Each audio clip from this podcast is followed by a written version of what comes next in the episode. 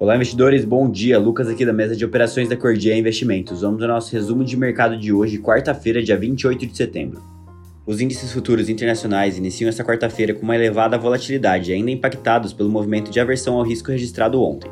No pregão desta terça-feira, apesar de observarmos uma manhã positiva, os principais índices globais registraram queda após uma fala mais dura vinda de dirigentes do Fed sendo que na Europa, com a agenda de indicadores macroeconômicos esvaziados, as tensões geopolíticas ganham força em meio à investigação dos vazamentos relatados nos gasodutos de Nord Stream. E além disso, a sinalização da Christine Lagarde, presidente do Banco Central Europeu, de que o comitê deve promover uma alta de juros nos próximos vários encontros contribuiu para o aumento de aversão ao risco global. Dito isso, no pré-mercado de Nova York, o S&P 500 futuro recua 0,4%, na zona do euro, Stocks opera no positivo hoje em 1,4%, enquanto na Ásia, a bolsa de Nikkei em Tóquio fechou com uma queda de 1,5% e em Xangai, na China, acabou fechando com uma desvalorização de 1,63%. Entrando aqui na parte de commodities, o petróleo avança cerca de 0,6% e o WTI oscila perto do nível dos 78 dólares o barril, enquanto o minério de ferro opera em alta de 0,2% em Dalian.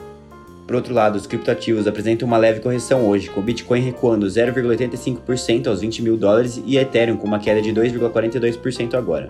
Já por aqui no cenário interno, a queda nos principais vértices da curva de juros doméstica registrada ontem refletiu na leitura do IPCA 15, melhor do que esperado.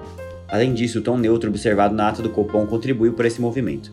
E no noticiário corporativo, a Raizen aprovou um pagamento de 326 milhões de reais em dividendos, o equivalente a 3 centavos por ação. E para finalizar, a Suzano concluiu um programa de recompra de ações iniciado no dia 3 de agosto, adquirindo 20 milhões de ações, cerca de 2,8% de total em circulação.